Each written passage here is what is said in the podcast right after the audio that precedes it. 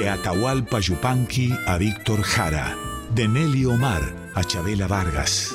De Mercedes Sosa a Violeta Parra. Voces de la Patria Grande, un programa de Marcelo Simón.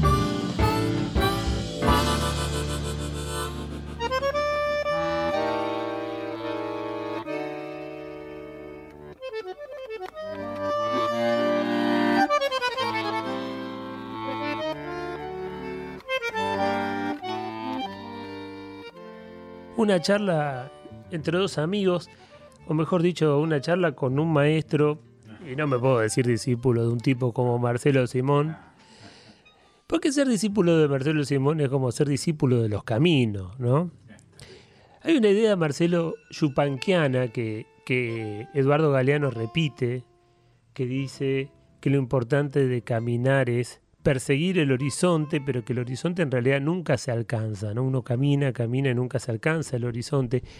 En los hermanos Yupanqui dice algo parecido y Galeano lo repite en su literatura. ¿Qué opinas esto de ir buscando el horizonte caminando? Bueno, eh, la idea del eh, camino está permanentemente en todos nosotros que somos hijos del camino. Eh, o que aspiramos a hacerlo, ¿no?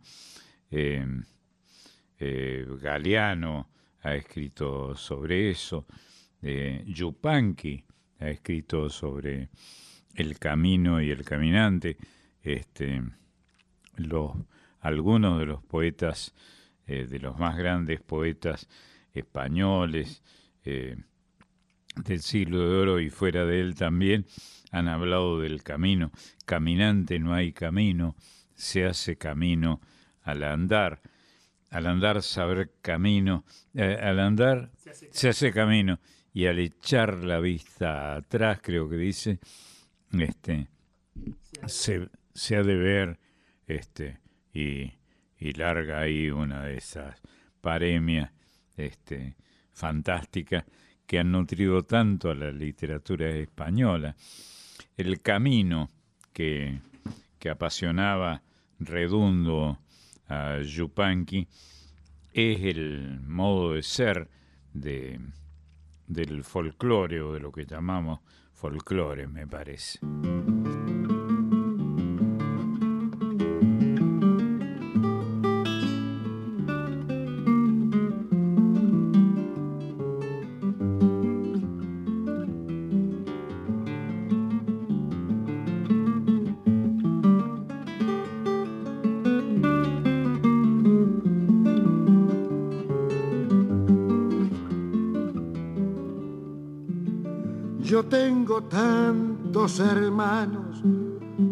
Puedo contar. En el valle, la montaña, en la pampa y en el mar. Cada cual con sus trabajos, con sus sueños, cada cual con la esperanza delante, con los recuerdos detrás. Yo tengo tantos hermanos que no los puedo contar.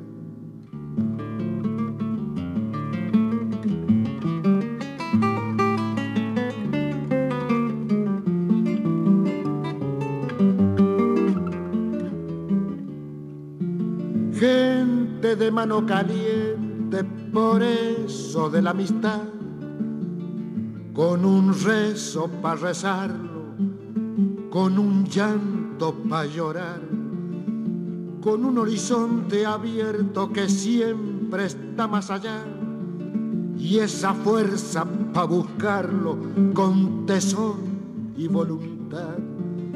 Cuando parece más cerca es cuando se aleja más yo tengo tantos hermanos que no los puedo contar.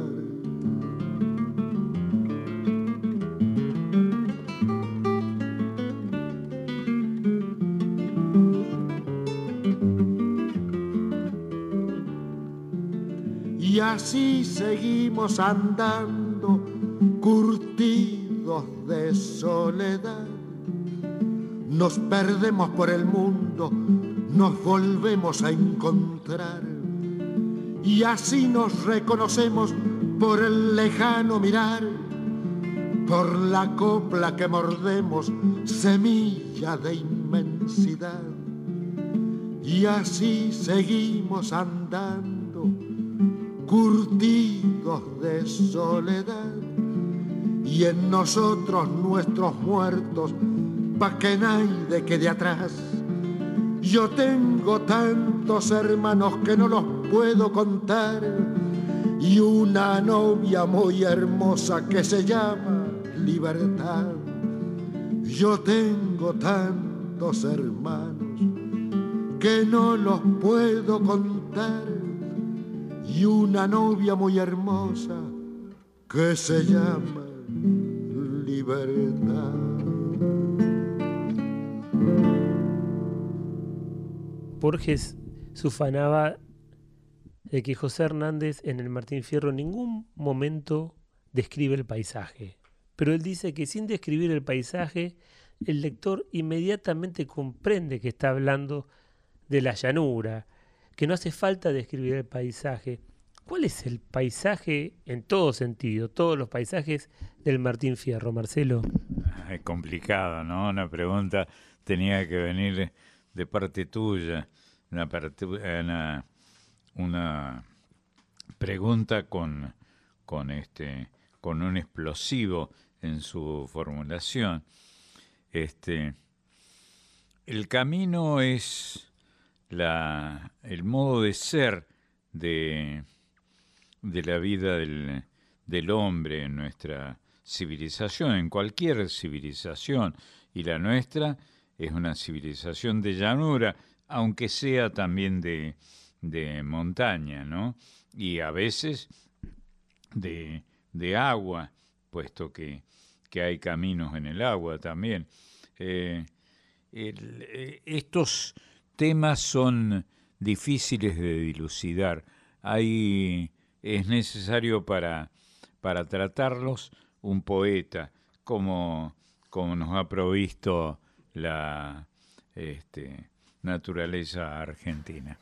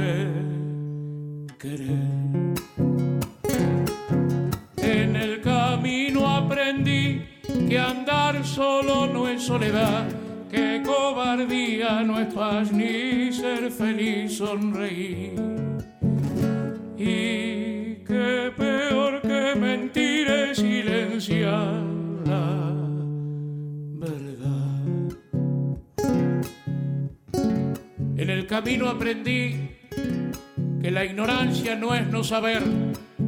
Ignorante es ese ser cuya arrogancia más vil es de bruto presumir y no querer aprender.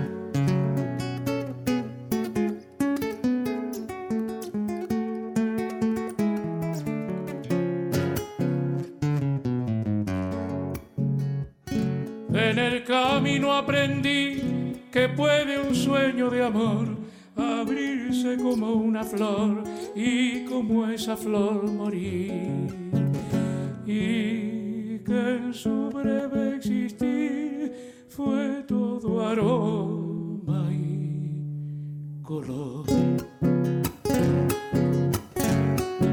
En el camino aprendí que la humildad no es sumisión la humildad es ese don que se suele confundir. No es lo mismo ser servir que ser un buen servidor. En el camino aprendí que la ternura no es doblez, ni vulgar la sencillez, ni lo solemne, verdad. Vi al poderoso mortal y a idiotas con altivez.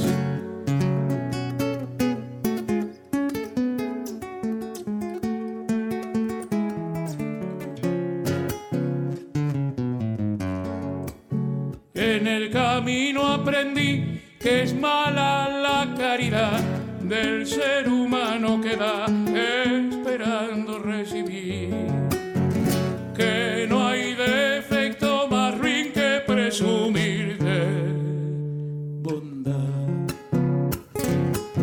En el camino aprendí que en cuestión de conocer, de razonar y saber, importante entender mucho más que lo que vi, lo que me queda por ver.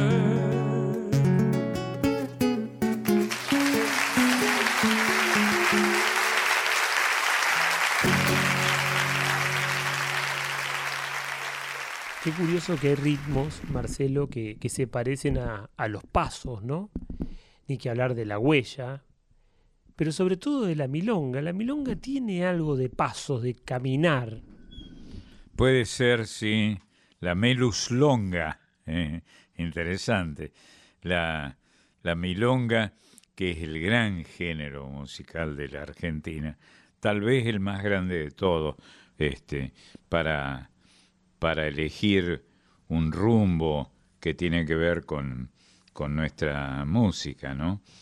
Este, Sí, la milonga, que apasionaba al, al tal vez el más grande poeta, para mi gusto, que ha tenido la canción folclórica, que para, insisto, para mi modo de ver, era Alfredo Citarrosa.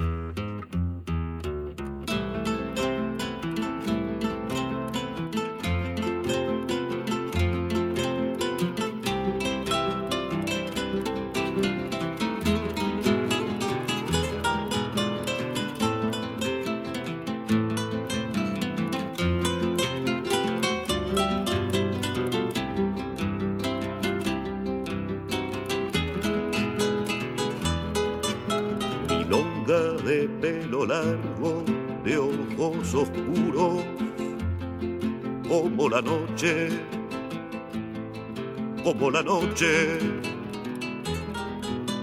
Historia de penas grandes, de gente joven, de penas viejas, de 20 años. Consuelo de los que viven siempre arrastrados por la rutina qué cosa seria,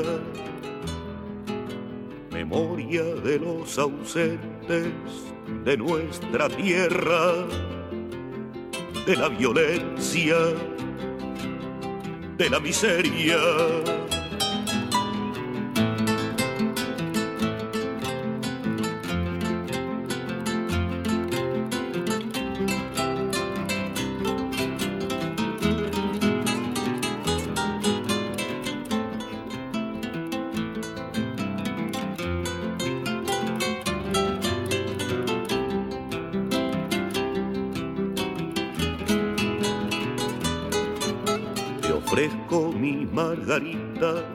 están marchitas, están vacías, que ya están secas.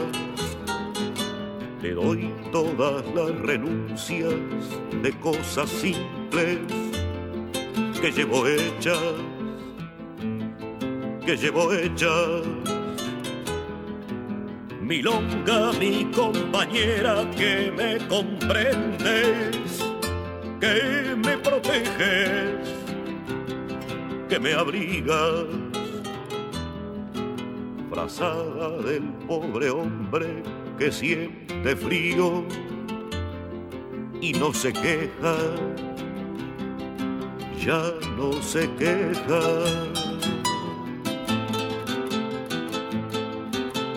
Ya no se queja, ya no se queja.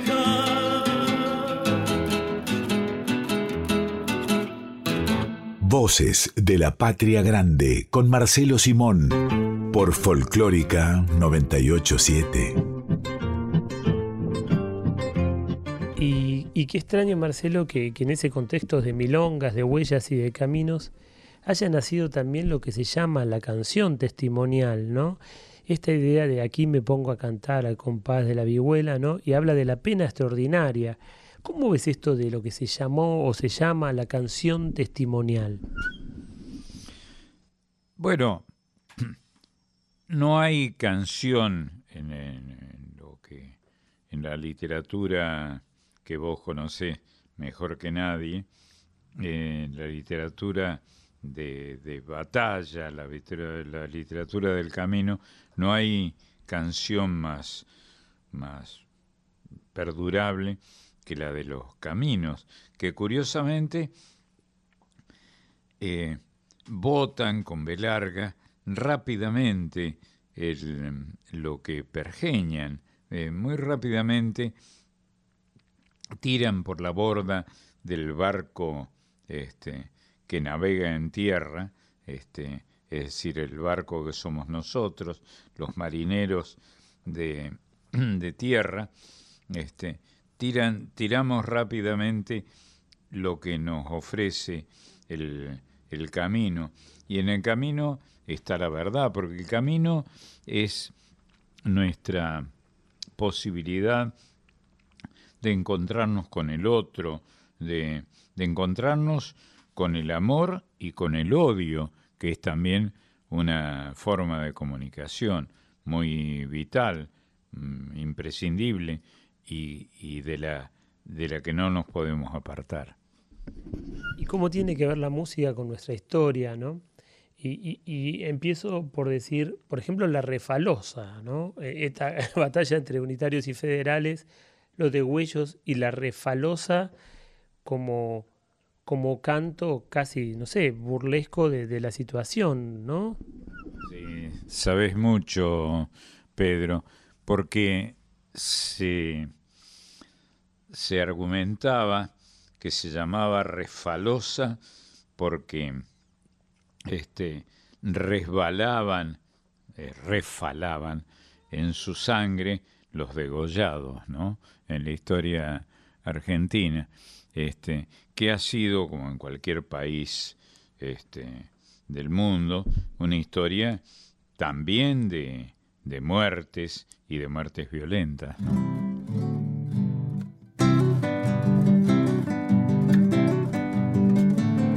Refalosa mi primero. El cura de Santa Rosa, por concederme indulgencia, me manda de penitencia que baile la refalosa.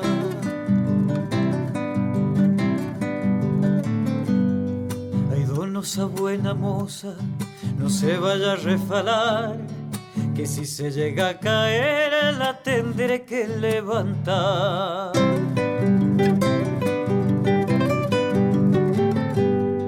Despacito vida mía, no se vaya a refalar que si se cae y se hace daño, a mí me lo han de culpar. Bien haiga la buena moza, que de ella me enamoré. Le dije no sé qué cosas y yo fiel que refalé. Al decir su nombre, yo me equivoqué. Era Dorotea, dije a Dorotea.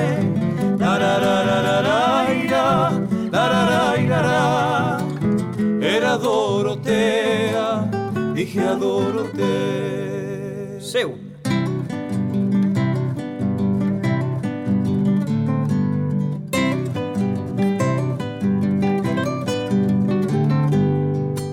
Ya quien pudiera, le dije una buena moza, pídame lo que usted quiera y pidió la refalosa.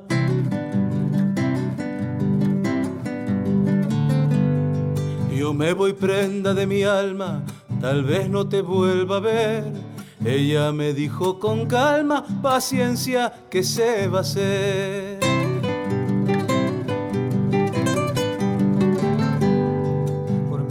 De pasada, pegué un fiero refalón. Nada fue la refalada, lo fiero fue el papelón. La moza se quedó riendo y yo me fui a bochornao pero entre mí va diciendo no vuelvo por ese lado. Se acaba. Ya me voy mi vida, ya se va mi amor. De la no me olvides, te mando una flor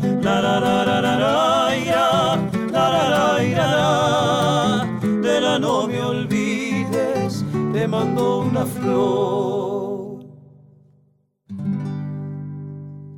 Nuestra música popular, este misterio que vos le dedicaste tu vida, Marcelo, tiene canciones de cuna, nanas, campesinas e indígenas. ¿Qué es para vos la canción de cuna, las nanas? Ah, es maravillosa, ¿no? Es maravillosa. Este, y es muy español. Está en el, en el génesis de la civilización, la nana, la canción primigenia la canción que usamos, vos la debés haber practicado sin duda, que usamos para tratar a que duerma este, eh, nuestro hijito o nuestros hijitos, ¿no? Y, y además es hermosa esa, esa sílaba, ¿no? Na, repetida, nana, este, que también se usa para hablar del dolor, ¿no? Nana es el dolor, qué bárbaro, ¿eh? Y es la canción de cuna.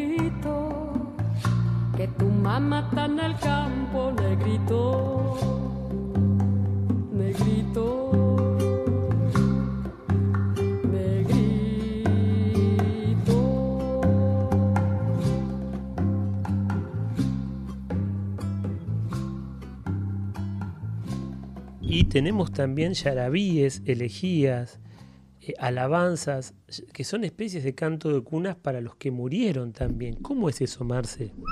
Y son los responsos, y en verdad, este, ahí te salió el poeta que sos, este, es cierto, este, la muerte eh, nos acompaña, nos permite que, este, que estemos juntos. Entonces, entre, entre cantos de cuna y, estos requiem y estos responsos, estas elegías, y, va pasando la música siempre. La música es eh, protagonista de los pueblos.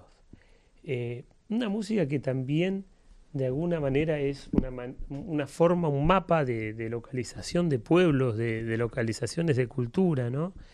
Eh, lo que ha pasado con con, con la chacarera en Santiago del Estero, lo, lo, que pasa con la zamba en, en, el noroeste, Y, y, bueno, habíamos antes hablado de la milonga o el chamamé en el litoral. El chamamé también tiene un poder casi religioso, Marcelo, ¿no? Sí, y es una palabra fantástica, ¿no? Una, una palabra aguda, extraordinaria, que dicen que la traducción de la palabra chamamé, más allá del, del género, ¿no? Más allá de, de su entidad nominando un género musical, es cosa hecha a la ligera, ¿no? Este, chamamé, una cosa hecha a la ligera. Y revisando el guaraní alguna vez encontré con que tiene alguna, este, algún principio de lógica esa definición. Eh, y y es el gran género argentino, ¿no? Me parece, todos son grandes, pero el chamamé es una, es una explosión, es una bomba impresionante del idioma musical de los argentinos y, para decirlo con una gran palabra, un idioma este, fundamental de la patria.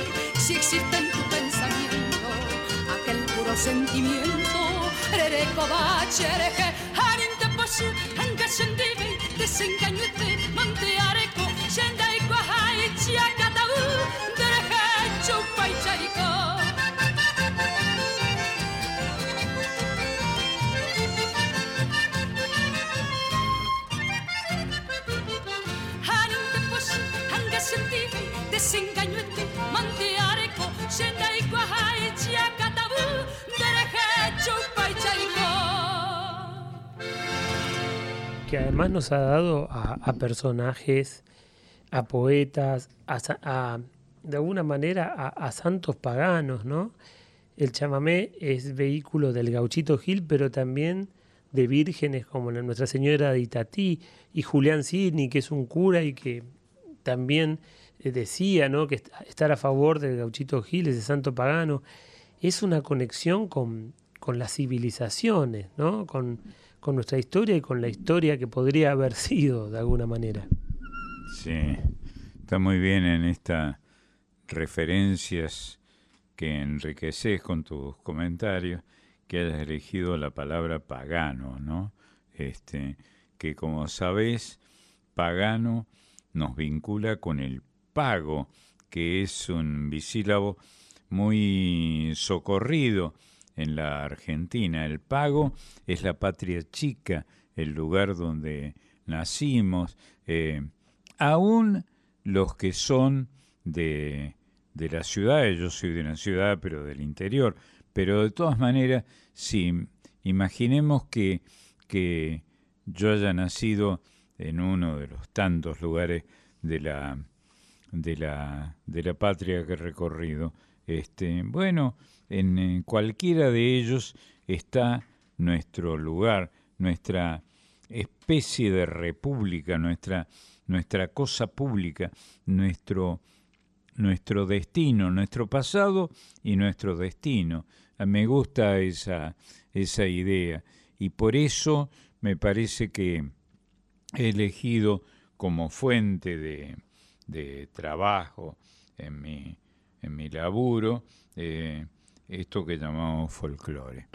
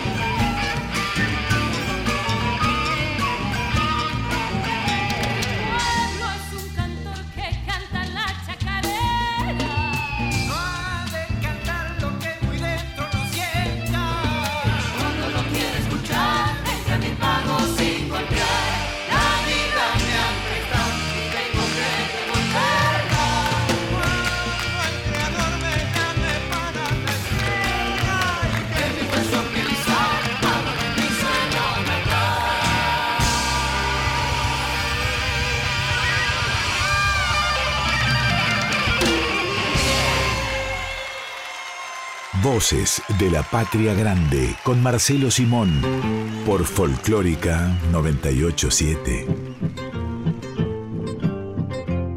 Mucha gente se ha peleado con el término folclore. Me acuerdo que vos tuviste un, intercambio cultural interesante con el Chango Farías Gómez, que a él no le gustaba la palabra folclore, él le gustaba la palabra música popular argentina. ¿Por qué hay como una especie también de de vergüenza de la palabra folclore, por llamarlo de alguna manera. El Chango Farías Gómez era un genio, pero un genio notable. El folclore, que es un hallazgo esencial, esencial.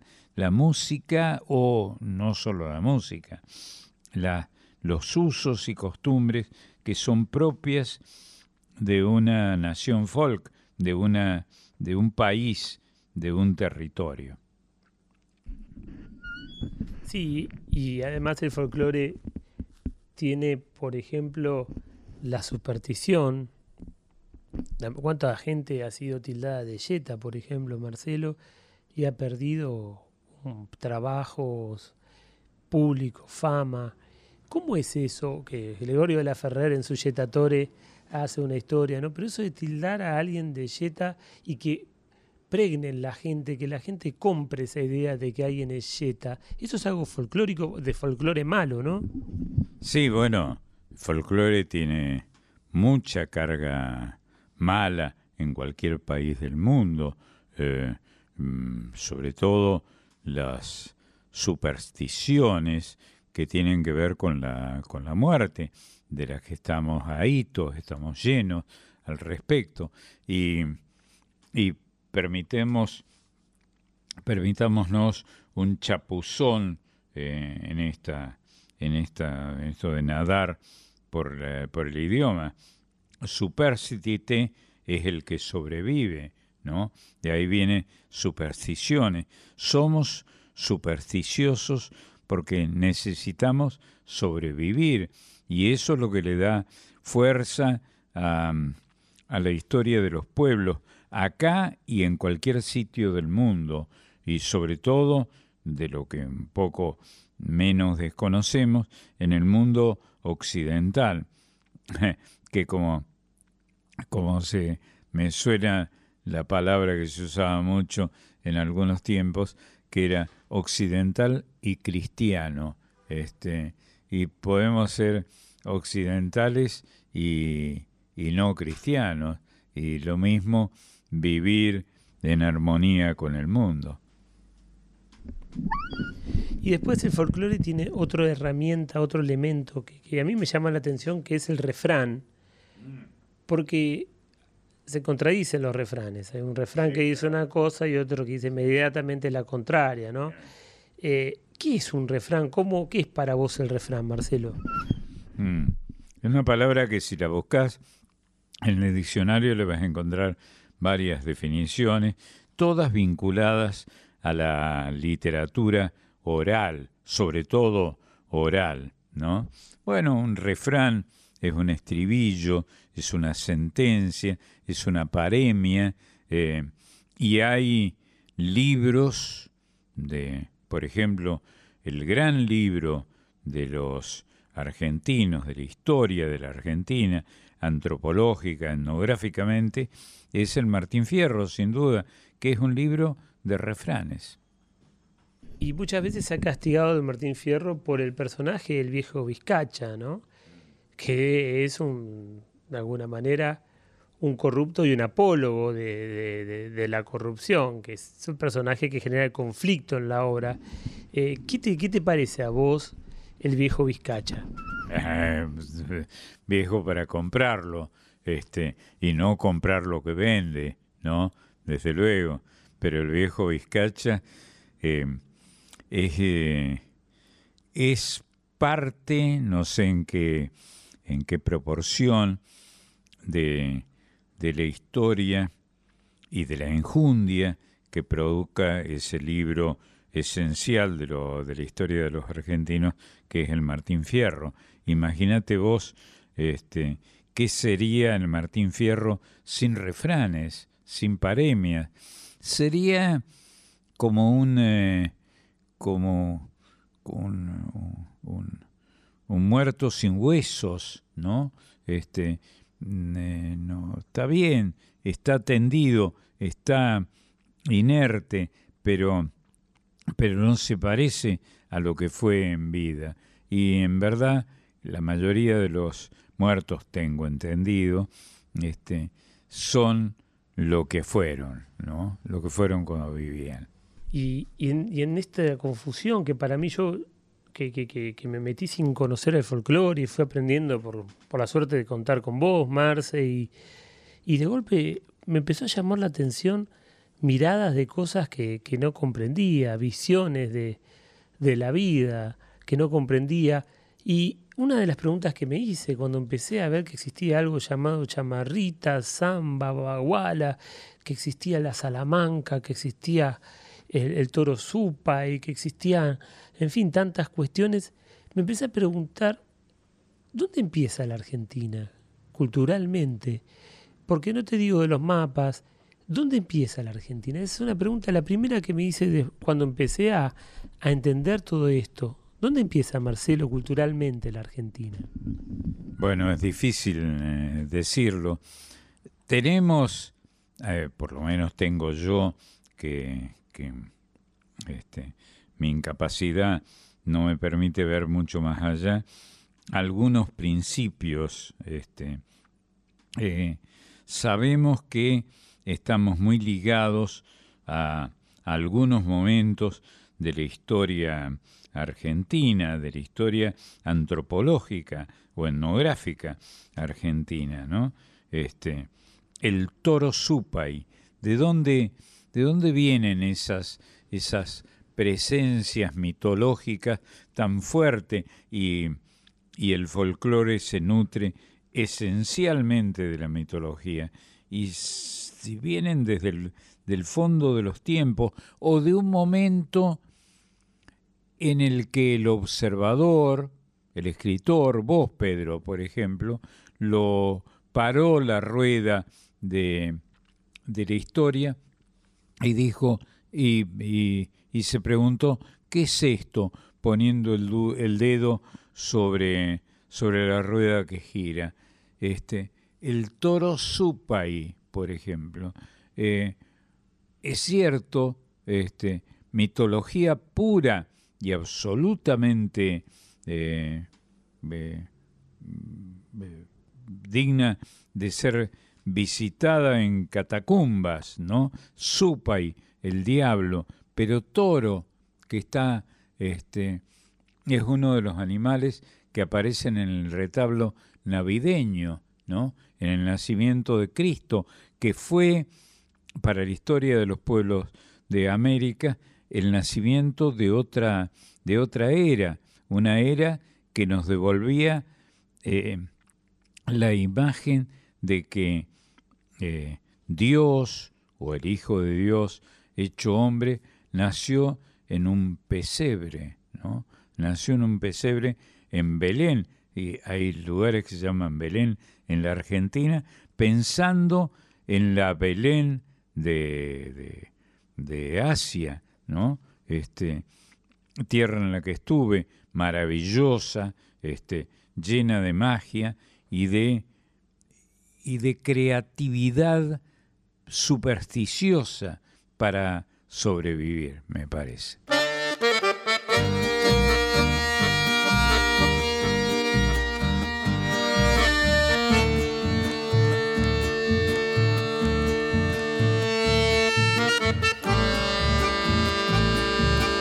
Que dan los grillos en noches claras de luna, violines desafinados, mosquitada en la laguna, un agorero chistido que del monte traen los vientos, la lechuza nos anuncia oscuros presentimientos.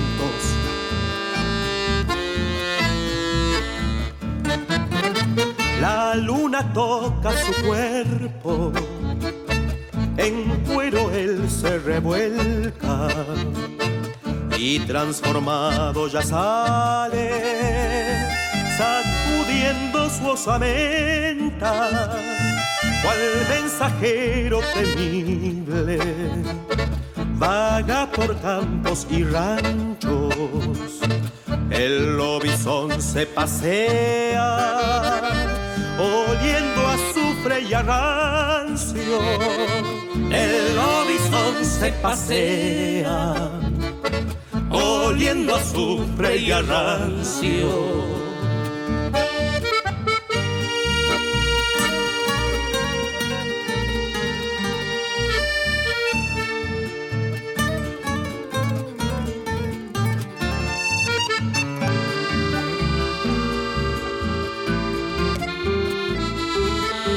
Hieren la noche por la sangre sube el miedo, el corazón es tambor estremeciendo los pechos. Mezcla de chancho y ternero, mal entrazado y bien chueco, troteando la bestia humana, abullan perros, gritan teros.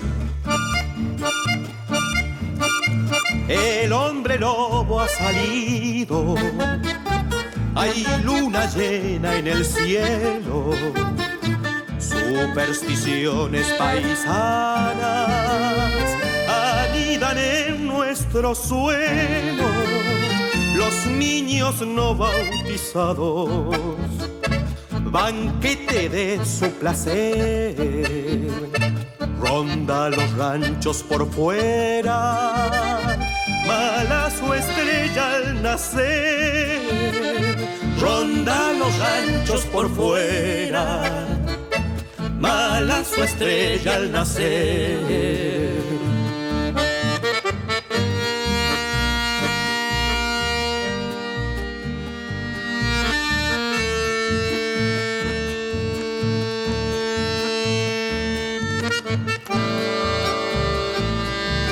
Destino triste y amargo, ser séptimo hijo varón.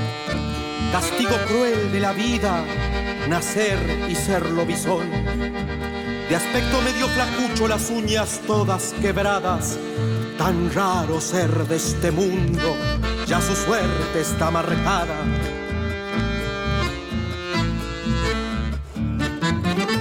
La luna se pierde lejos y el perro se vuelve hombre. El misterio indescifrable en silencio ya se esconde. Eslabón también cadena de magia, embrujo y ofrenda.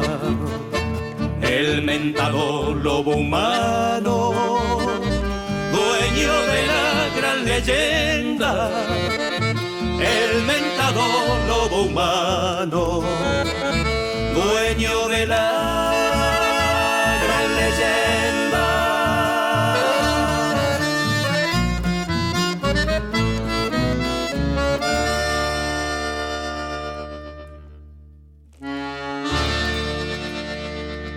Sabés que cuando murió Vitillo Ábalos, sentí que se había terminado una Argentina, ¿no?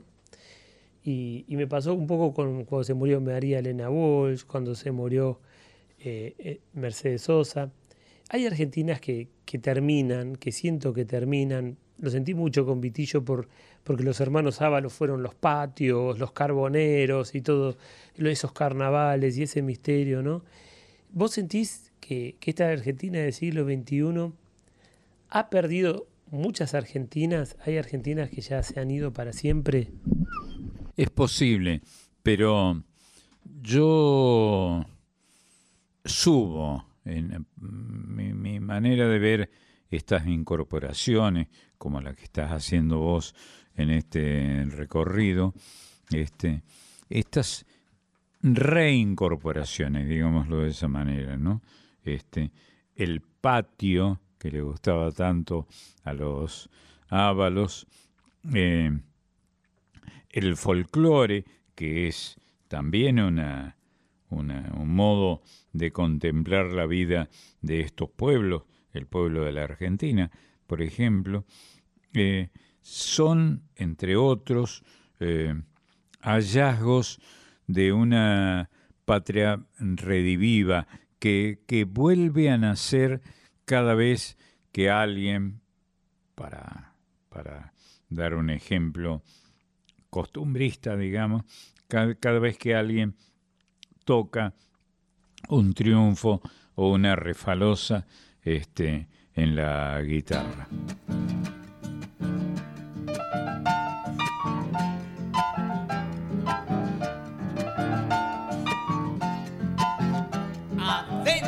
Cuando chacareras comienzo a cantar, ¿cuál ha de ser? ¿Cuál ha de ser? Esta chacarera del rancho, señor. Claro que sí, claro sí, pues. Redonda.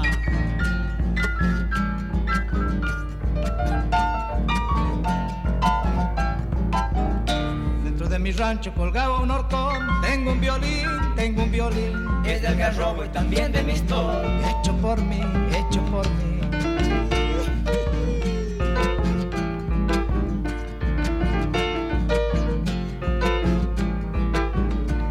medio chico mi rancho tal vez, para los dos, para los dos. Haciendo cerquita al salao. Uno mejor, uno mejor. Con chacareras comienzo a cantar. ¿Cuál ha de ser? ¿Cuál ha de ser? Esta chacarera del rancho, señor. Claro que sí, claro sí pues. Que venga la segunda.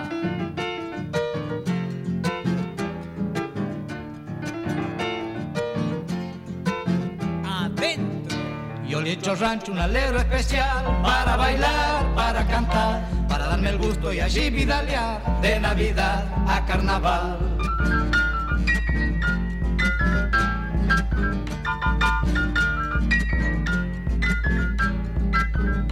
Un hornito y barro, mortero y fogón. Tengo además, tengo además, y a mi negra chura que sabe matear. ¿Para qué más? ¿Para qué más? Claro, pues, ¿para qué más?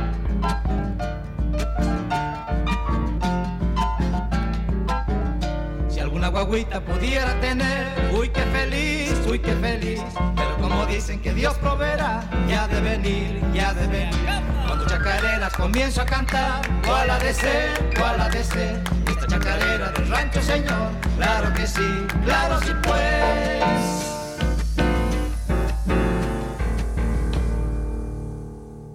Y pensaba, Marcelo, aprovechando este viaje que estamos haciendo juntos, a mí me gustaría que me comentaras, como vos te embarcaste con Horacio Guaraní, que lo hemos hablado algunas veces, eh, que, que me hablaras de ese, no, no del personaje que, que conocemos, lo que no lo conocimos, ¿no? sino del artista y del humano que difícil, me imagino, por lo menos a la distancia, quien no lo conoció lo, veo, lo vemos como difícil, que, que nos tires un, un perfil de Horacio Guaraní distinto al que no lo conoció. Bueno, qué, qué buena manera de indagar, porque das, este, como alguien que quiere clavar el clavo, das en, en la cabeza del clavo, efectivamente. Guaraní me parece que ha sido el de los que yo he conocido, y he conocido a, a la mayoría, si no a todos, eh, ha sido el más grande folclorista que ha tenido la Argentina, teniendo en cuenta que esto del folclore es un invento relativamente moderno, ¿no? de fines del siglo XIX y ya se incorporó y quedó para, para siempre. Guaraní tenía esta sensación y el suficiente desprejuicio como para considerar como parte del folclore, por ejemplo, a, a lo que Fleury, Lázaro Fleury, llamaba el folclore prohibido, ¿no? Con una, eh, una expresión un poco, un poco, este, de tierna, ¿no? De este, eh, el folclore de la prostitución, por ejemplo, ¿no? De los burdeles, el, el, folclore de, ese, de esa región que aún ahora, que nadie me acusaría de nada por mencionarla, aún ahora tardo en encontrar las palabras necesarias para, para ponerla en el aire. Eh, si hay algo eh, que, que es parte del folclore, es precisamente este sector del, del eh, que, insisto, que Fleury llamaba prohibido, la prostitución, la, el trabajo, el trabajo de las putas, este, la, la manera de ser de esta comunidad que todos hemos conocido. Yo he vivido en un hotel de, de prostitutas, hotel miserable, prostitutas pobres, por ejemplo. Y, y eso genera inevitablemente, ese fue el gran hallazgo de Toms para, para, para englobarlo en el folclore, el, el eh, folclore ha sido en, en la, en, la, en estos arrabales de antropológicos, ha sido realmente un, un vehículo extraordinario. La prostitución efectivamente permite en carne viva mostrar la, la identidad, los padecimientos y la ternura de un pueblo.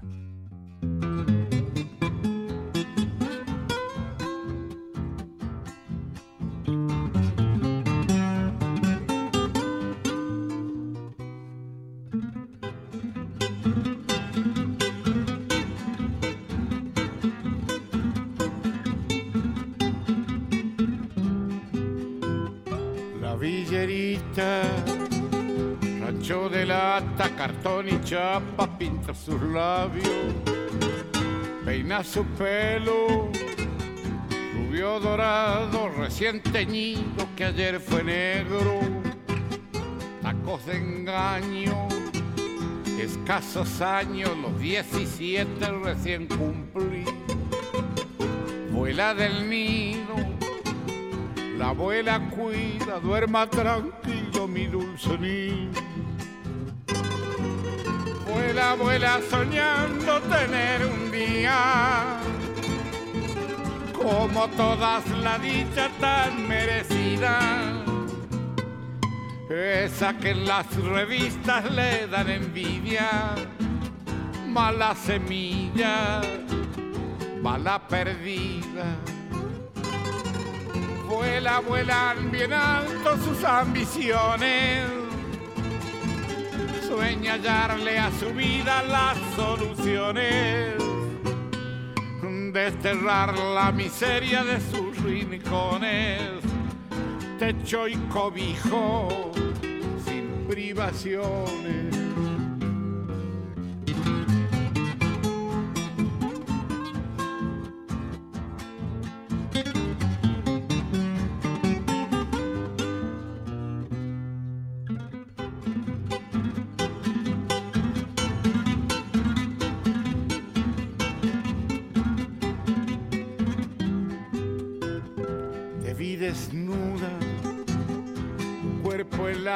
Desvergonzado bajo el tapado y enamorado por dos centavos el mismo juez que te ha condenado. Supermercado, venta de besos, placer y goce por unos pesos. Veinte ventanas antes del puente, muy poca luz panamericana Vuela, vuela bien alto que no te alcancen. Vuela que no te alcancen buitres de barro. Esos que solamente tiran el carro. 840, hay que borrarlos. Vuela, vuela bien alto, paloma herida Vuela, vuela si quieres cambiar de vida. Vuela antes que la noche cubra tus días. Paloma mía, paloma herida. Vuela, vuela bien alto que no te alcancen. Vuela que no te alcancen buitres de barro. Esos que solamente tiran el carro. 840 hay que borrarlo. Paloma mía paloma herida. Mi villerita y paloma mía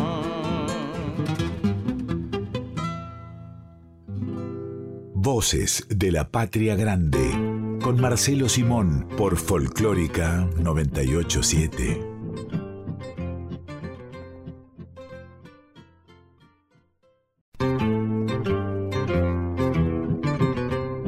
Voces de la Patria Grande con Marcelo Simón por Folclórica 987. Interesante, Marcelo, esto del folclore como una herramienta para pensar la identidad de los pueblos y hacerlo también en lugares donde, donde por mucho tiempo no, no se quería ingresar. El folclore estaba, el folclore llega, ¿no? como también llega a esas Argentinas que, que a veces no llega cierta aduana de la cultura o cierta visión del país, ¿no?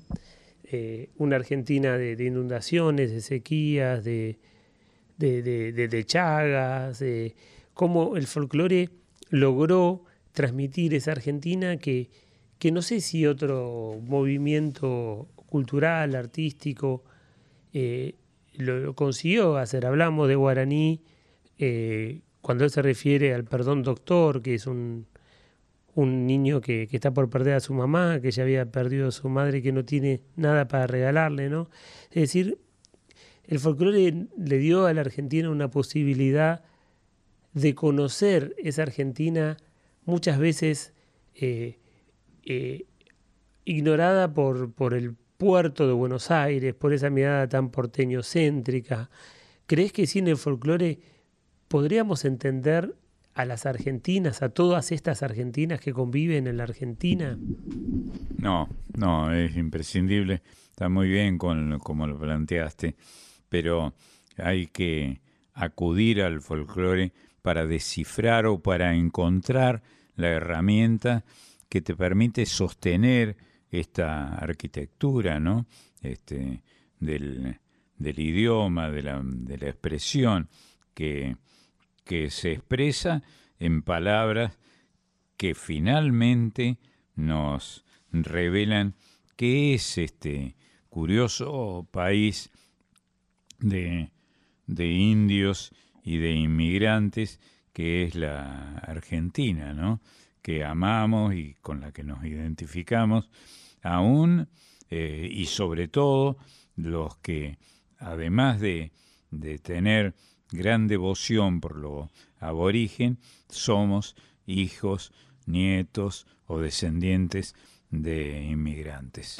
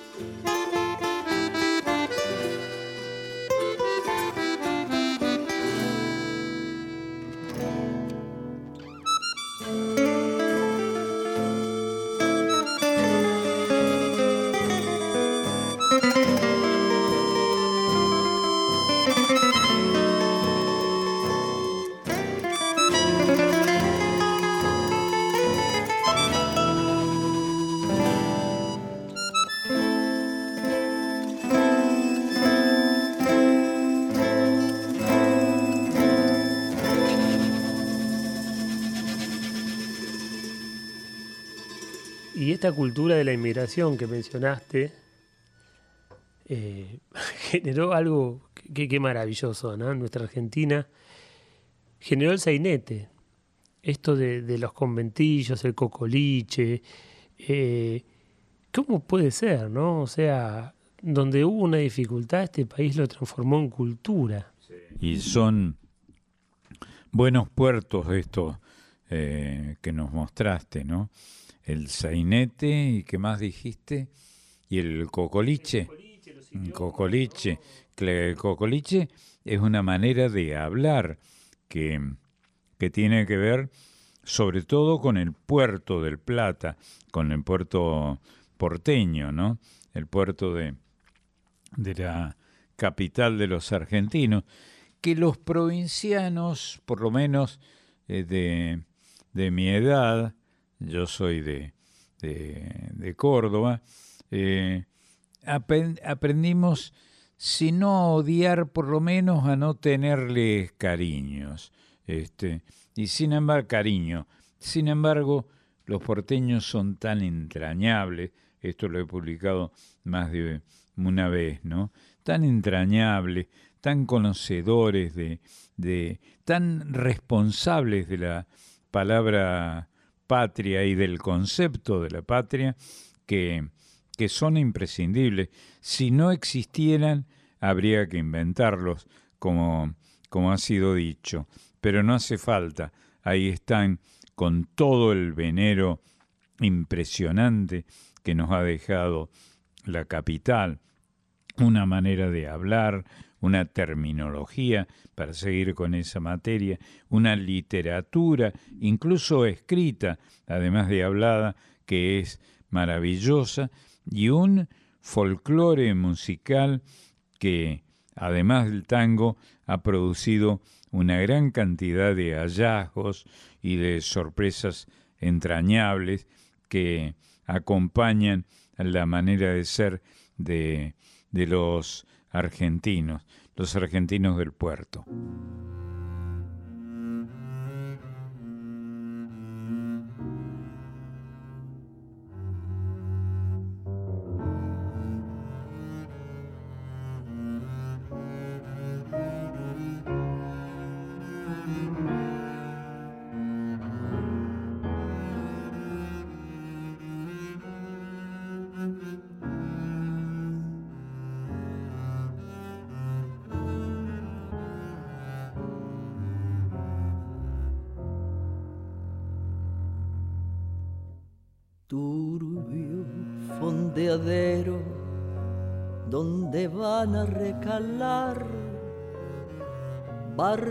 Que en el muelle para siempre han de quedar, sombras que se alargan en la noche del dolor, náufragos del mundo que han perdido el corazón, puentes y cordajes donde el viento viene a aullar, barcos carboneros que jamás han de zarpar, torvo cementerio de las naves que al morir sueñan sin embargo que hacia el mar han de partir.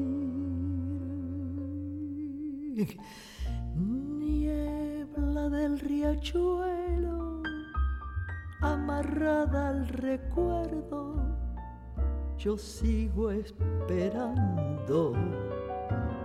Niebla del riachuelo, de ese amor para siempre, me vas alejando.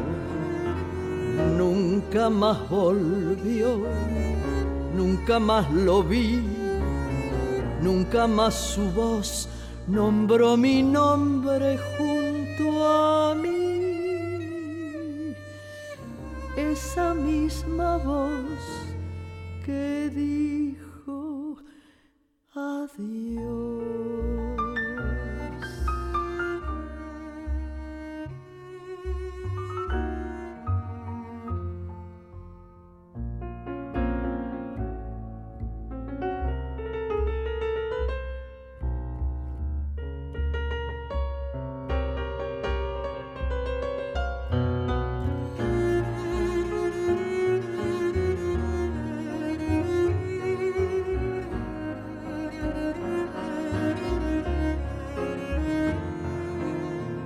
Anclas que ya nunca, nunca más han de elevar, bordas de lanchones sin amarras que soltar, triste caravana sin destino ni ilusión, como un barco preso en la botella del figón.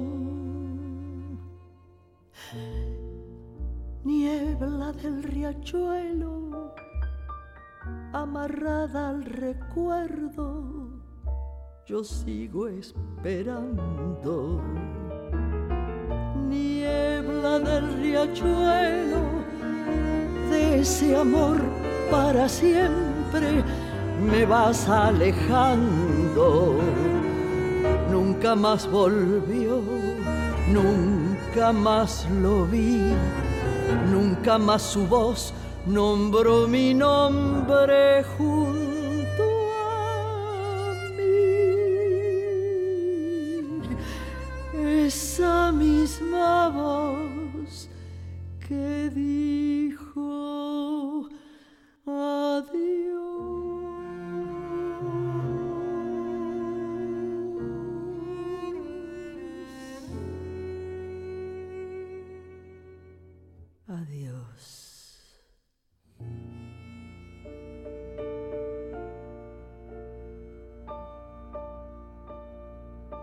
Los cordobeses, qué personajes, ¿no? Qué mundo, el mundo cordobés. Yo te quiero preguntar por dos cordobeses que me parece que son una síntesis de este universo, que es el Chango Rodríguez y el Chúcaro, ¿no? Eh, Háblame de esos dos si son los representantes de Córdoba y en qué se parecen a Córdoba tanto el Chango Rodríguez como el Chúcaro.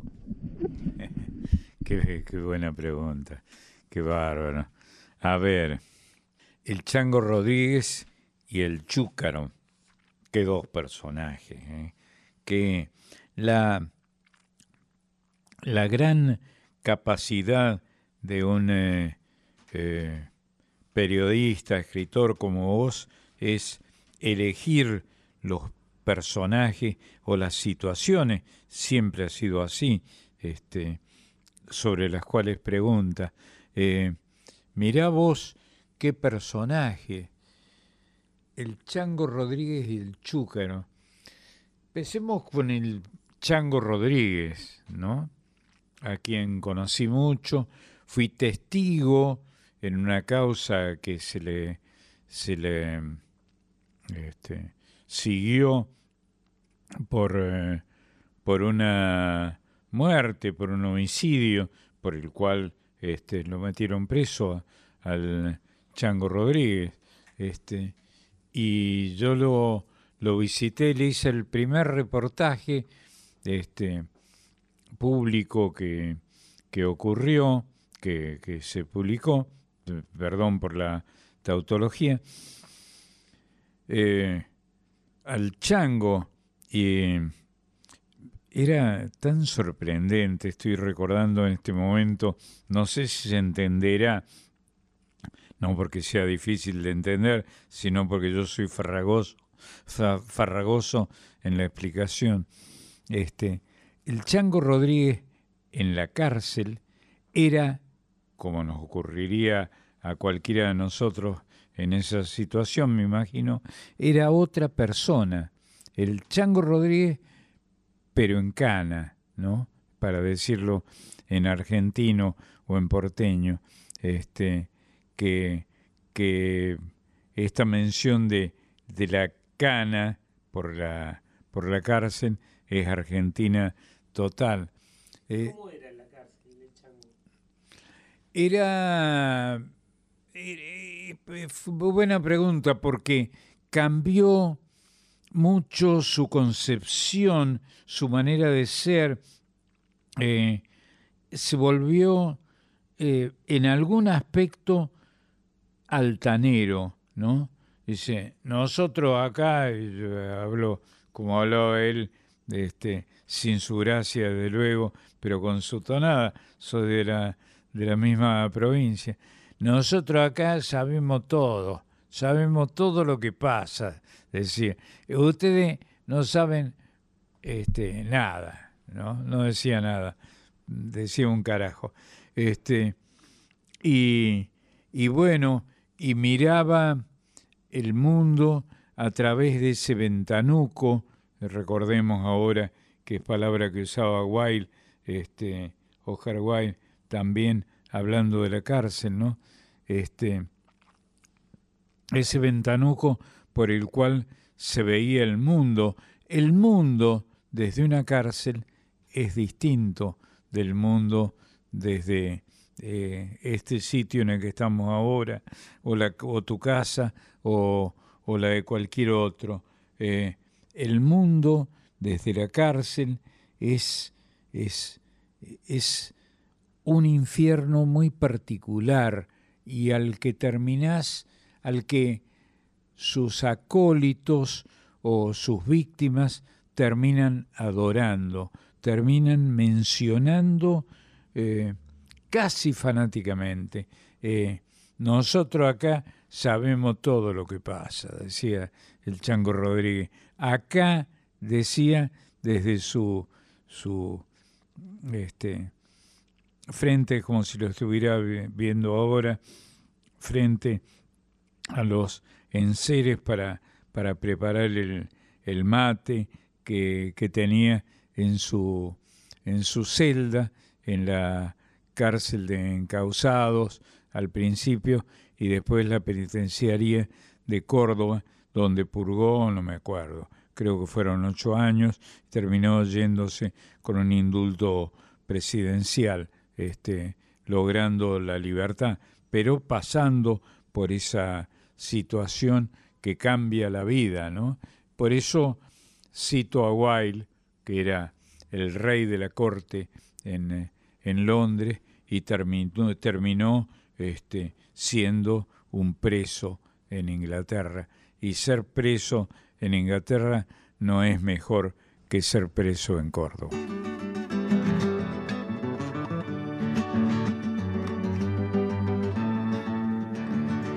De nuevo estoy de vuelta, después de larga ausencia, igual que la calandria que azota el vendaval. Y traigo mil canciones como leñitas secas, rescoldos de fogones que invitan a matear. Y traigo mil canciones como leñitas secas, rescoldos de fogones que invitan a matear. Y divise tu rancho a orillas del camino a donde los jazmines tejieron un altar. Al pie del calicanto, la luna cuando pasa, peino mi serenata, la cresta del sausal. Al pie del calicanto, la luna cuando pasa, peino mi serenata, la cresta del sausal.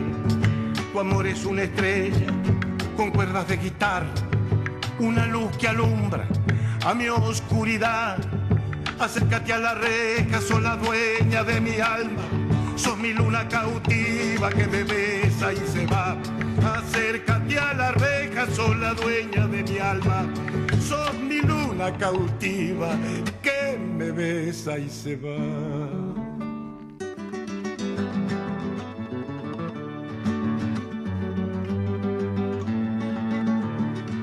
Escucha que mis guitarra, sollozo del sausal, el tintinear de espuelas derriba allá en el vado, una noche serena prendida en mi cantar. El tintinear de espuelas derriba allá en el vado, una noche serena prendida en mi cantar. De nuevo estoy de vuelta, mi tropa está en la huella, abrieron musiqueros, me ayudan a llevar. Tuve que hacer un alto por un toro maniero, allá en el Calicanto, a orilla del Sausal. Tuve que hacer un alto por un toro maniero, allá en el Calicanto, a orilla del Sausal. Tu amor es una estrella con cuerdas de guitarra, una luz que alumbra a mi oscuridad. Acércate a la reja, sos la dueña de mi alma, sos mi luna cautiva que me besa y se acércate a la reja, sos la dueña de mi alma, sos mi luna cautiva que me besa y se va. Voces de la Patria Grande con Marcelo Simón por Folclórica 987. Y, y bueno, y el chúcaro, ¿no? El otro cordobés. Ah. ¿Qué, qué, qué característica tenía que lo hacía tan genial y tan cordobés? Muy cordobés. Y tartamudo, tartamudeaba el, el chúcaro. Este, eh, un creador extraordinario, el chúcaro. Santiago Ayala, este, que fue eh, un, eh, por algunos mencionado como, como el más grande creador de espectáculos que tuvo la Argentina en la, por lo menos en la primera mitad del siglo del siglo XX y, y logró un importante eh, eh, representatividad eh, en, la- en los escenarios de América en la primera mitad del siglo, este, del siglo XX, efectivamente. Un creador extraordinario y además el compañero de rubro de Norma Viola, que, con la que tuve mucho que ver en un momento muy lejano de mi, de mi pasada juventud.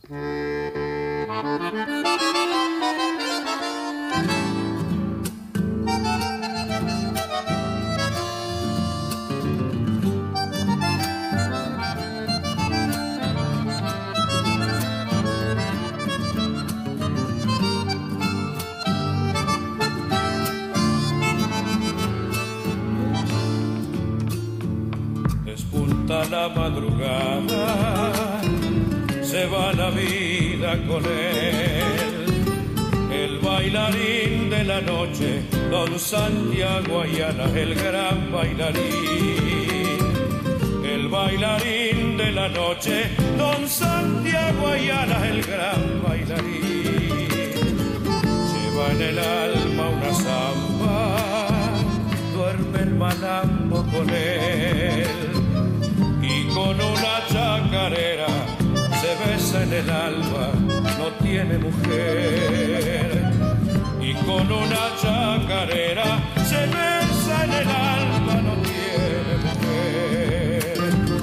¿Será que el chúcaro siempre fue siempre chúcaro y gris?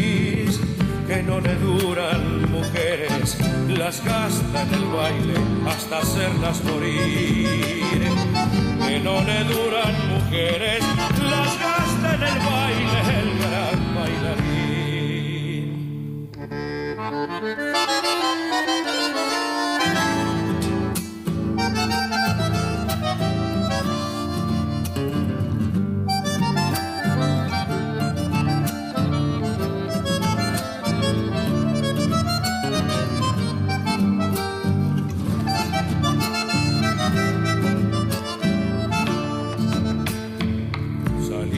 de sus mudanzas claveles, rosas, jazmín y hoy volarán por el mundo llevando el recuerdo del gran bailarín. Y hoy volarán por el mundo llevando el recuerdo del gran bailarín. No se sabe si ha cantado, pero le gusta cantar.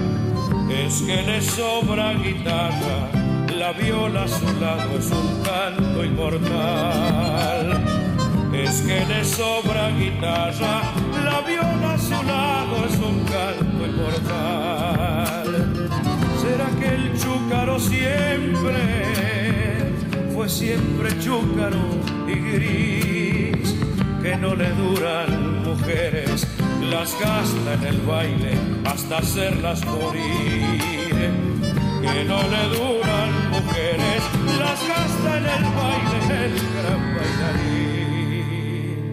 Y ahora vamos un rato a Cuyo, a, Mendoza específicamente, eh, a este territorio también de, vinos y poetas y sondas, eh, para hablar de alguien que sé que has tenido diferencias de amistades como Armando Tejada Gómez. Eh, me interesa tu retrato de Armando.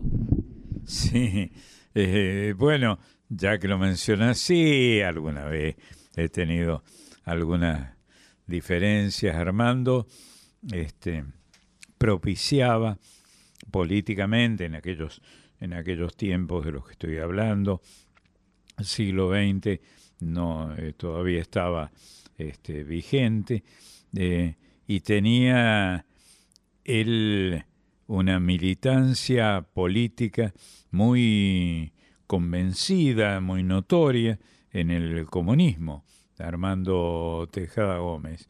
Eh, eh, su amigo eh, César Isela, este, inolvidable, compañero también en, en, los, en esos avatares de, de ideológico o político, ¿no?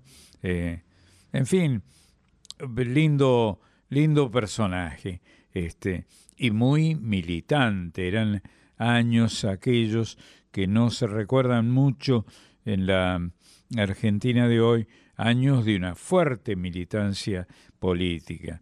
Y el comunismo estaba o prohibido o en vías de ser prohibido, en fin, no era, no era fácil serlo. Y estos muchachos tenían esa ideología, Armando Teja Gómez y César Isela, por ejemplo, y muchos otros, ¿no? Eh, y se bancaban esta, eh, eh, las persecuciones y la, este, y la tacha que han sufrido este, incluso artísticamente. Era muy difícil trabajar en aquellos tiempos siendo de esa ideología, teniendo ese cartel político, pero ellos se las ingeniaron para, para hacerlo. Eh, estuvimos con, eh, con ellos eh, algunas veces, con Armando con, y, con, con los otros, con Isela, me acuerdo en, la, en el Chile de Allende alguna vez, este, y, bueno, y convertíamos lo que podía ser una discusión política. En mi casa yo no, no, no soy ni he sido comunista, pero he tenido mucha simpatía. Me casé con una comunista. Este, y, y han sido personas notables. Este, esa ideología que, insisto, yo no, no he poseído, ha dado personalidades notables a la, Argentina y es lindo que lo recordemos. Miren cómo sonaba allá en mi barrio agreste este nombre caído de los mares lejanos. Todi de Usán, un niño alimentado a lirios, una flor de su madre que soñaba otra vida. Supe que no querían que jugara conmigo, porque yo era la forma del pánico y el hambre y la más descarada miseria por el mundo. Pero Todi, esa gracia hecha de mimbre y aire, vivía hipnotizado por mi gran aventura. Cuando huía del ojo celoso de su madre, se acercaba a mi sombra con cierto desenfado, me mostraba sonriendo sus ignotos tesoros y me buscaba el lado más pájaro del alma. Él descubrió en mis ojos cierto país del sueño, donde se desnudaba un ángel con harapos, algunos yacimientos de enterrada inocencia y un gran rompecabezas de ternura en mis manos. Un día, ya vencidos por nuestra resistencia, los padres me dejaron entrar en el santuario. Nos sirvieron un río de leche y medias lunas, y yo los deslumbré dibujando caballos. Después, siguió la vida como siempre sucede Volvió el viento de agosto y crecieron los árboles. Sus padres, que tenían el sueño de otra vida, una tarde cenizas se mudaron de barrio. Yo olvidé al canillita en un cruce de esquinas. Entré al jornal violento del vino y los obrajes, vestí los portentosos pantalones del viento y descubrí mi oficio de fábula y guitarra. Todi se llama Alfredo de Usán, vive en Mendoza. Casó con otro mimbre hace muchos veranos. Seguramente tiene un puñado de niños y es una pajarera su comedor de diario. ¿Acaso un año de estos, cuando vuelva al oeste, llame a su puerta clara y despierte sus pájaros, solo porque un amigo es la vida dos veces? Y desde aquella tarde no dibujo caballos. En el manifiesto del nuevo cancionero, justamente, que hace Armando Tejada Gómez, Matus, Tito Francia, etcétera, eh, se menciona a, a, dos personas, ¿no? De todo lo que viene a traer el nuevo manifiesto, qué sé yo, esto de, de lo regional, ¿no? Y, mencionan a Yupanqui, por supuesto, y a, Buenaventura Luna, ¿no? Entonces te quería preguntar, ¿cuál es el papel, el protagonismo de, Buenaventura Luna en, en el folclore, en la canción popular? Fue un gran eh, creador que no tuvo, que yo sepa, yo no soy contemporáneo de él, no lo conocí, este, pero desde luego eh, he visitado con, con mucha admiración su, su obra. Este, él no militó en el socialismo, en, alguna forma del socialismo, pero sí eh, produjo un aporte notable a la historia de la música folclórica en la Argentina, la música y la poesía y las ideas eh, folclóricas en la Argentina. Buenaventura Luna, sí, eh, un, gran, un gran creador extraordinario.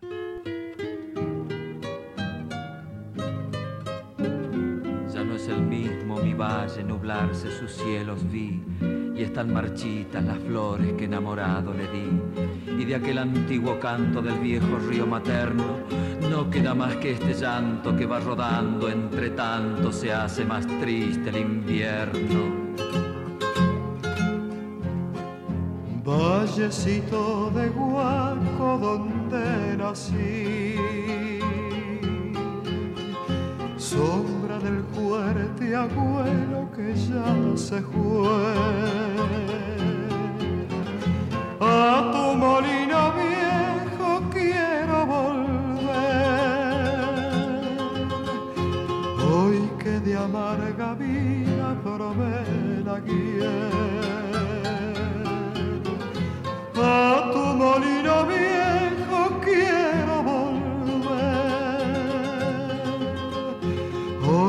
de amarga vida probé la guía.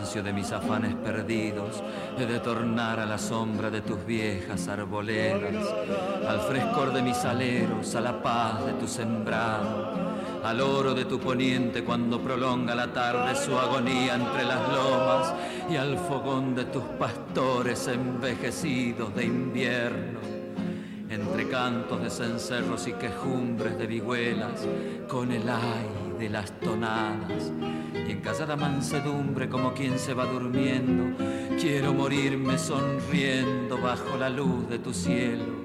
¿Acaso cierren mis ojos las piadosas manos magras de alguna vieja guaqueña de negro rebozo pobre y antiguo credo cristiano?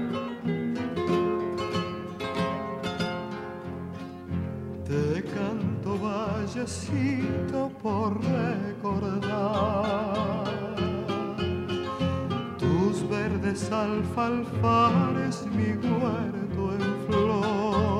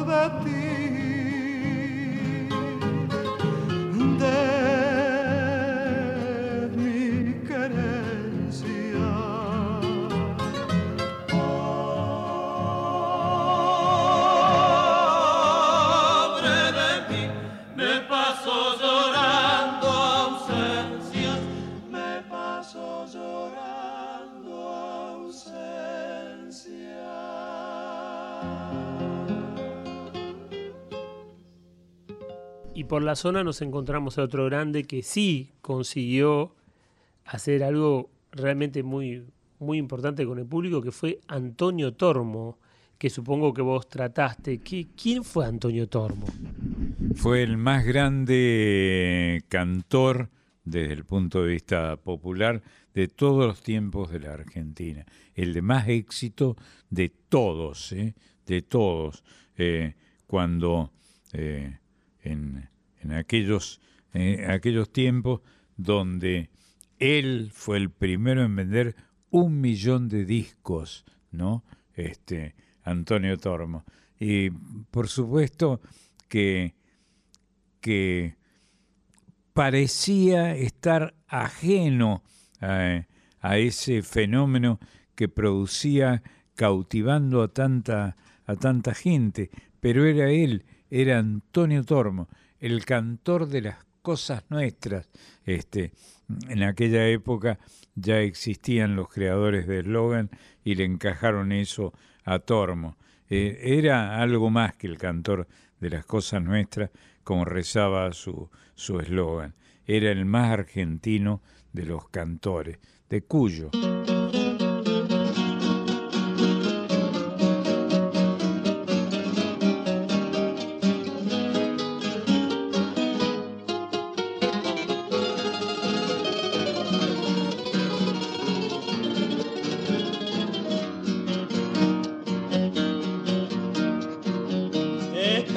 Que hay baile en el rancho y la camilla, llámame de sobrepaso, tan guiadito bailaré. Llámame milongueado al estilo oriental, troteando despacito como bailan los tagües. Al compás de acordeón a bailar el regido doble, troteando despacito este doble Y esta noche de alegría con la dama más mejor, en el rancho en la cambicha el trotecito tanguearé.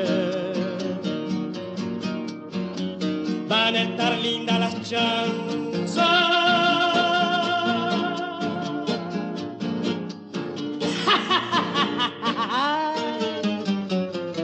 Le hablaré lindo a la guaina para hacerle suspirar.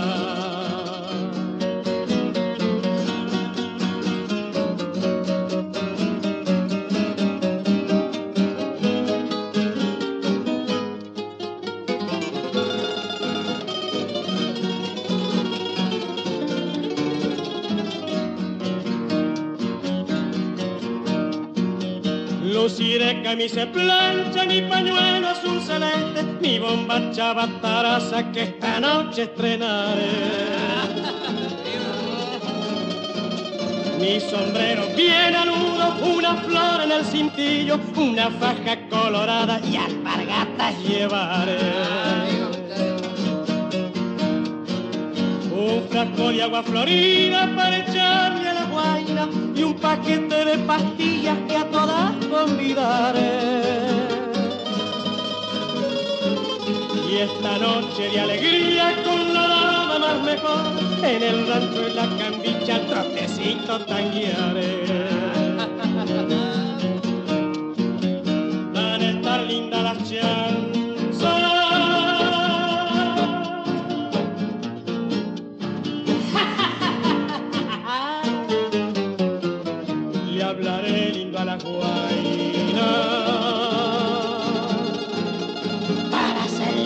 Suspira. Van a estar lindas las chanzas.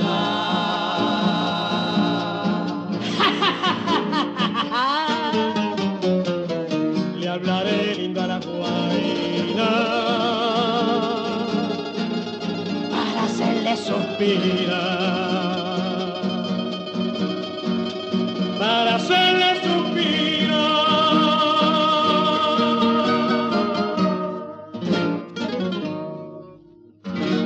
De la Patria Grande con Marcelo Simón por Folclórica 987. Y en este recorrido por, por nuestra patria, por nuestras músicas, por, por nuestras memorias, Marcelo, eh, ¿cuántas memorias hay en las Argentinas? ¿no? ¿Cuántas Argentinas hay en nuestras memorias? Eh, argentinas de los ríos, argentinas de las montañas, argentinas de, de, de, las tragedias, argentinas de los encuentros, argentinas de los carnavales, argentinas que dio un papa, una Argentina que dio un papa. Esta Argentina carnavalera terminó dando un papa. ¿Qué- ¿Te lo pensaste alguna vez eso? Es bueno, yo soy de una, como he dicho varias veces, de una fuerte eh, ideología en mi familia, ¿no? De una, fuerte ideología católica, así que, este, eh, sí, qué sé yo, es, como una circunstancia eh, notable. Eh, y el Papa es la máxi- máxima expresión de, de la Iglesia Católica, y la Iglesia Católica es la rectora en materia espiritual de, de nuestra tierra, ¿no? Es interesante. Y ahí está el Papa este, bendiciéndonos o diciéndonos este, que, que la nuestra es una, es una sociedad cristiana muy, muy apegada a este tipo de religiosidad. En mi caso, ni que hablar. Eh, hemos sido este, y somos de, de ideología católica, católicos poco observadores de, del catolicismo, en mi caso por lo común, pero mi padre fue seminarista, qué sé yo, este, salió de la, eh, se, se metió en el seminario para, pues quería ser cura, así que fíjate vos, salió después de dar tercer año de filosofía con meritísimos de estas calificaciones, no sé si se sigan usando, pero eran esta, estos latinajos aparecían también en las calificaciones. Y bueno, y ahí estamos, respondiendo a la, a la tradición que la, la espiritualidad o las religiones tienen este, también tradición, como hay en toda eh, posición de dos, eh, juntás dos personas y ya hay una espiritualidad, ¿no? O un partido político, sin duda. Cuando se dijo su nombre se detuvo una calandria sobre el tono de un acorde hecho de pura nostalgia. Del fin del mundo es mi alma, dijo en las puertas de Roma. Oremos unos y otros para abrazar la distancia. Yo soy hermano de todos, como dice la palabra. Sosténme con tu rezo, con tu risa y tu plegaria.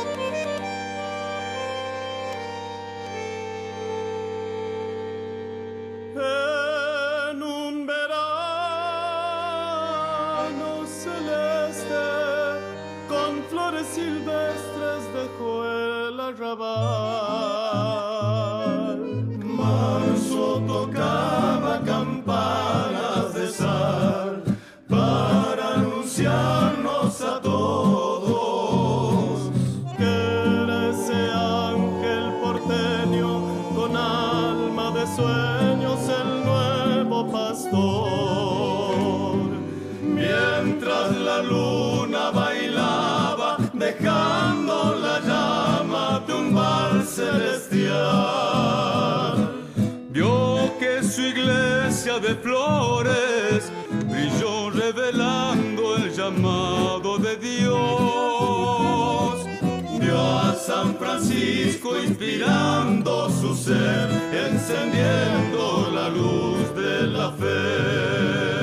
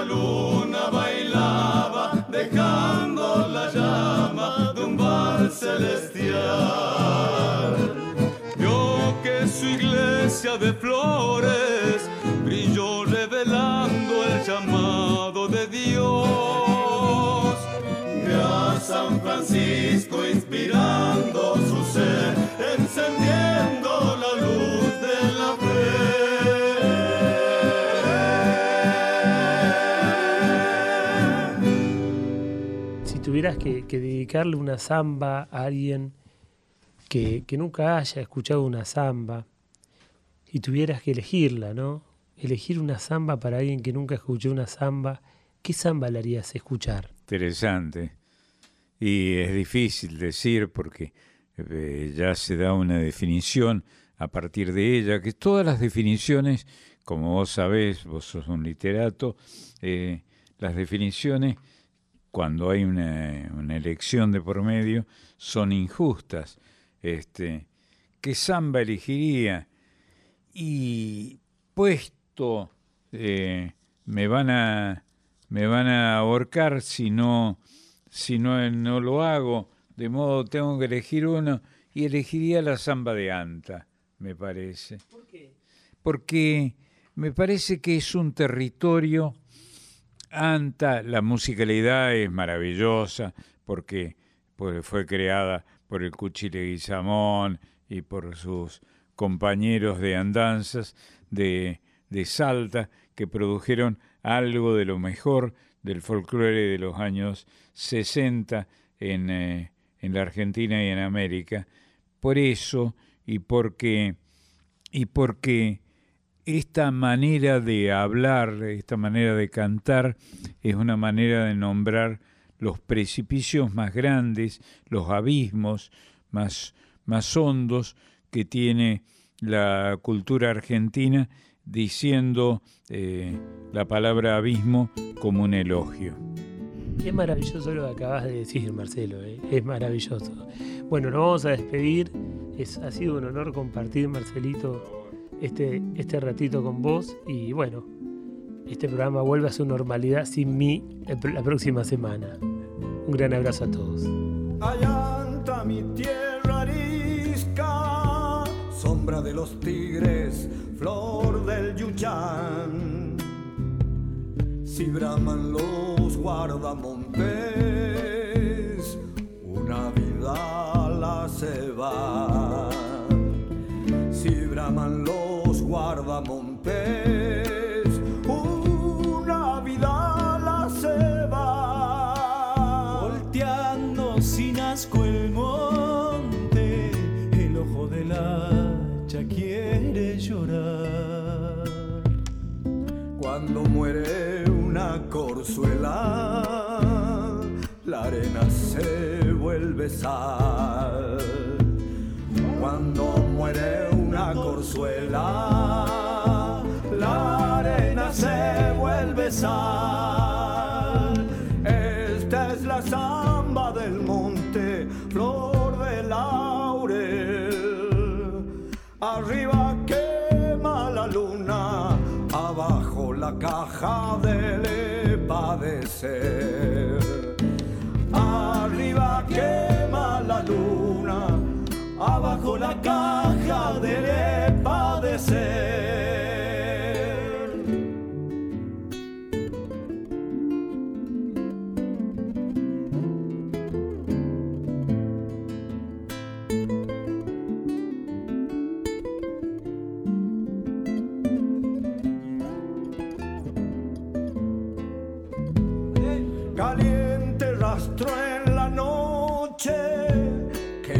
Del Chaco no borrará. Al sueño de los cuatreros nadie lo puede enlazar. Al sueño de los cuatreros nadie lo puede enlazar. Ya estás viniendo en los toros con los guayacanes regresarás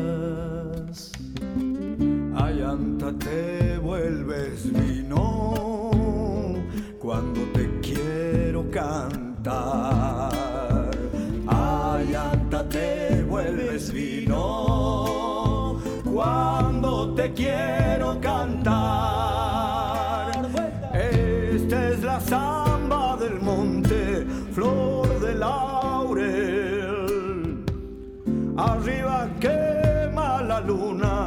abajo la caja del padecer. Arriba quema la luna, abajo la caja del padecer.